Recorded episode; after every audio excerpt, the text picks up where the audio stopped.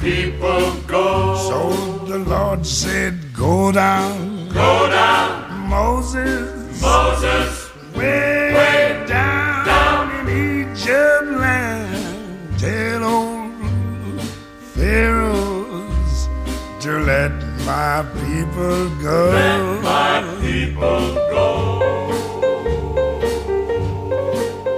Bonjour à vous tous, jour 2 du carême. Aujourd'hui, on lit l'évangile de Saint Luc, au chapitre 9, des versets 22 à 24. Le Fils de l'homme, dit-il, doit souffrir beaucoup, être rejeté par les anciens, les grands prêtres et les scribes, être tué et le troisième jour ressuscité. Et il disait à tous, si quelqu'un veut venir à ma suite, qu'il se renie lui-même, qui se charge de sa croix chaque jour et qu'il me suive. Qui veut en effet sauver sa vie la perdra, mais qui perdra sa vie à cause de moi, celui-là la sauvera.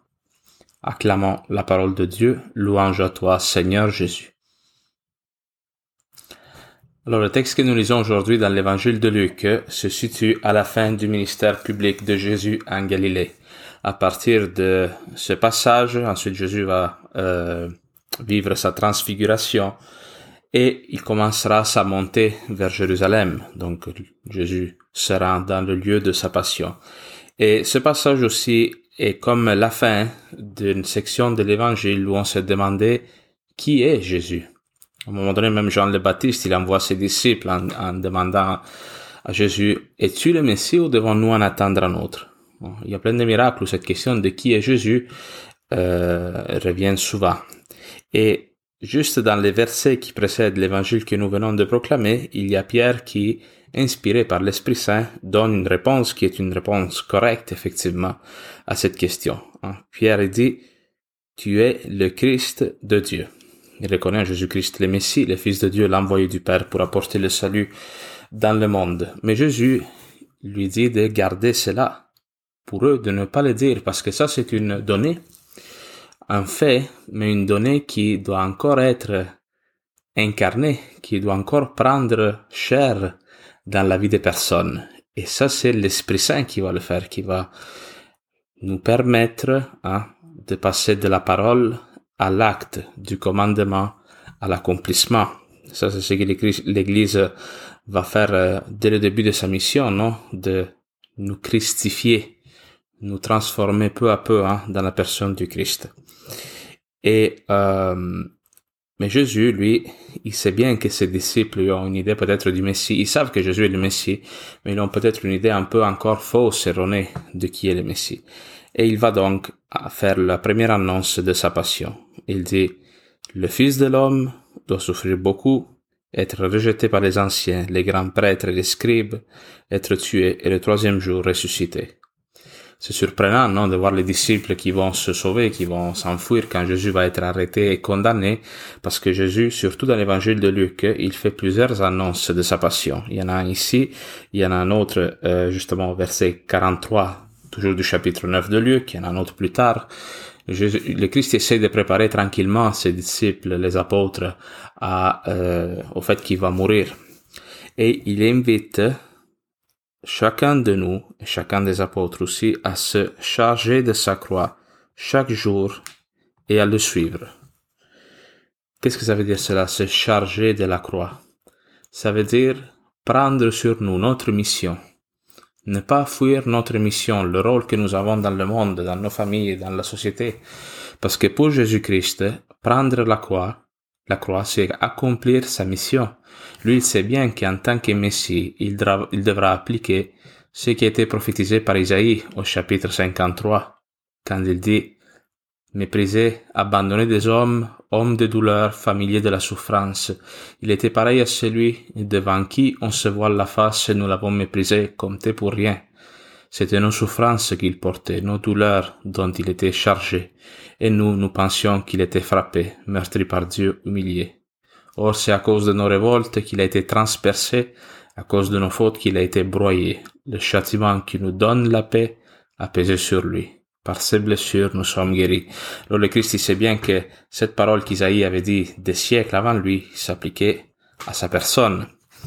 Mais être chrétien, ça veut dire, si, si, si être chrétien, c'est ressembler au Christ, ça veut dire que nous aussi, nous devons ressembler au Christ dans la croix, dans notre vie de tous les jours, mais surtout lorsque la croix se fait présente d'une manière particulière, parce que l'annonce du Christ le plus efficace, le plus vrai qu'un chrétien peut faire face à la société, c'est d'être debout face à la croix.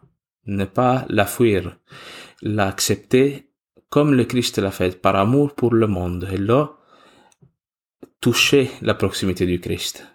C'est quand nous sommes cloués avec le Christ que nous sommes le plus proche de lui. Bien sûr, on peut être proche du Christ aussi dans des événements joyeux, mais c'est à ce moment-là que la providence de Dieu, sa miséricorde, est là pour nous soutenir, pour nous appuyer. Non? Alors, ce texte euh, est pour euh, cette parole que Jésus-Christ donne aux apôtres. Il vient leur dire, faites attention parce que suivre le Christ, ce n'est pas quelque chose qui est pour vous, pour votre euh, bien-être, pour ton confort. Peut-être que ce texte nous scandalise peut-être que le, temps du carême aussi nous pose question parce que des fois on a une vision de la foi comme quelque chose qui est uniquement à mon service. Le Christ, c'est vrai qu'il accepte de se mettre à notre service, mais c'est pour nous sanctifier, c'est pour nous libérer du mal. Hein? Des fois, on peut comme penser que le Christ se met à notre service pour nous conforter dans les situations de vie que nous vivons déjà. Que le Christ veut nous euh, nous donner du bien-être, une forme de, de, vie plus joyeuse, mais comme encore là, mettant un petit peu de sacré sur notre existence qui, qui est déjà là. Le Christ il veut opérer en nous un changement de nature. Il veut nous sanctifier. Et pour que cette vie nouvelle de baptisé, cette nature divine que le Christ veut nous communiquer ait place à nous, ben, il faut donner une forme de mort à, à à nos mauvais penchants, à, à notre désir de confort, parce qu'ultimement, sauver sa vie. On dit, qui veut en effet sauver sa vie la perdra, mais qui perdra sa vie à cause de moi, celui-là la sauvera. Hein? Moi, je disais même l'autre jour à une célébration de funérailles, nous tous, nous avons un choix fondamental à faire avec l'aide de l'Esprit Saint, qui est vivre pour nous-mêmes ou vivre pour les autres. Et ces deux choses-là sont incompatibles.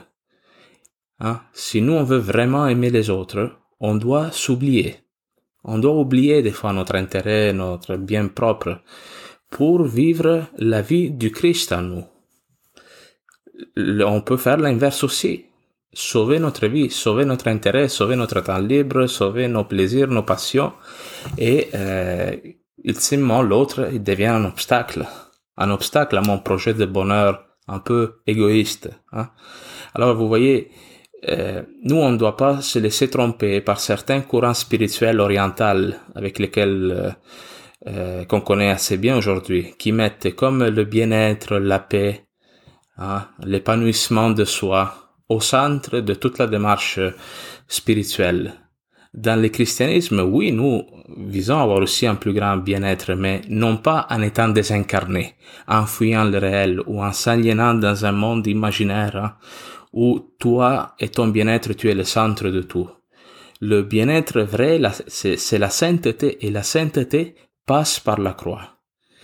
Penser que le christianisme est seulement une démarche où tu n'as à rien renoncer, ça, ça fonctionne pas. Nous, on voudrait avoir la vie éternelle, mais sans renoncer à notre vie charnelle dans un certain sens. C'est comme aller chez euh, le nutritionniste pour faire une diète, ça, et penser que lui va te laisser continuer à manger tes desserts ça marche pas. Alors voilà pourquoi le carême est un temps qui est fondamental, parce que pour une fois pendant l'année, l'Église nous invite à nous crucifier un petit peu. Oui, c'est vrai, ça fait mal. Vivre des renoncements, vivre, de, comme je le disais hier, de jeûne, l'aumône. Mais tout cela est pour notre guérison. Cela n'est pas la guérison, attention. Le christianisme, ce n'est pas d'abord une démarche d'ascétisme nous ne sommes pas comme des moines bouddhistes, nous allons nous priver de tout et là on est saint. C'est pas ça. Mais c'est, comme le dit le Christ, prendre la croix pour être avec Jésus. pour partager aussi après la joie euh, de la résurrection. Alors, c'est une parole aujourd'hui qui nous invite à avoir une forme de radicalité dans notre foi. Le temps du carême, c'est le temps du radical, du, du, du retour vers Jésus-Christ. Alors moi, je vous invite vraiment aujourd'hui, dans votre prière, en lisant ce texte, à demander au Seigneur, Seigneur, donne-moi de faire un peu des actes d'amour extrême pour toi pendant ce temps du carême.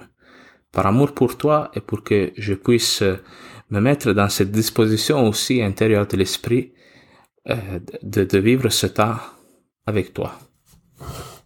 Amen.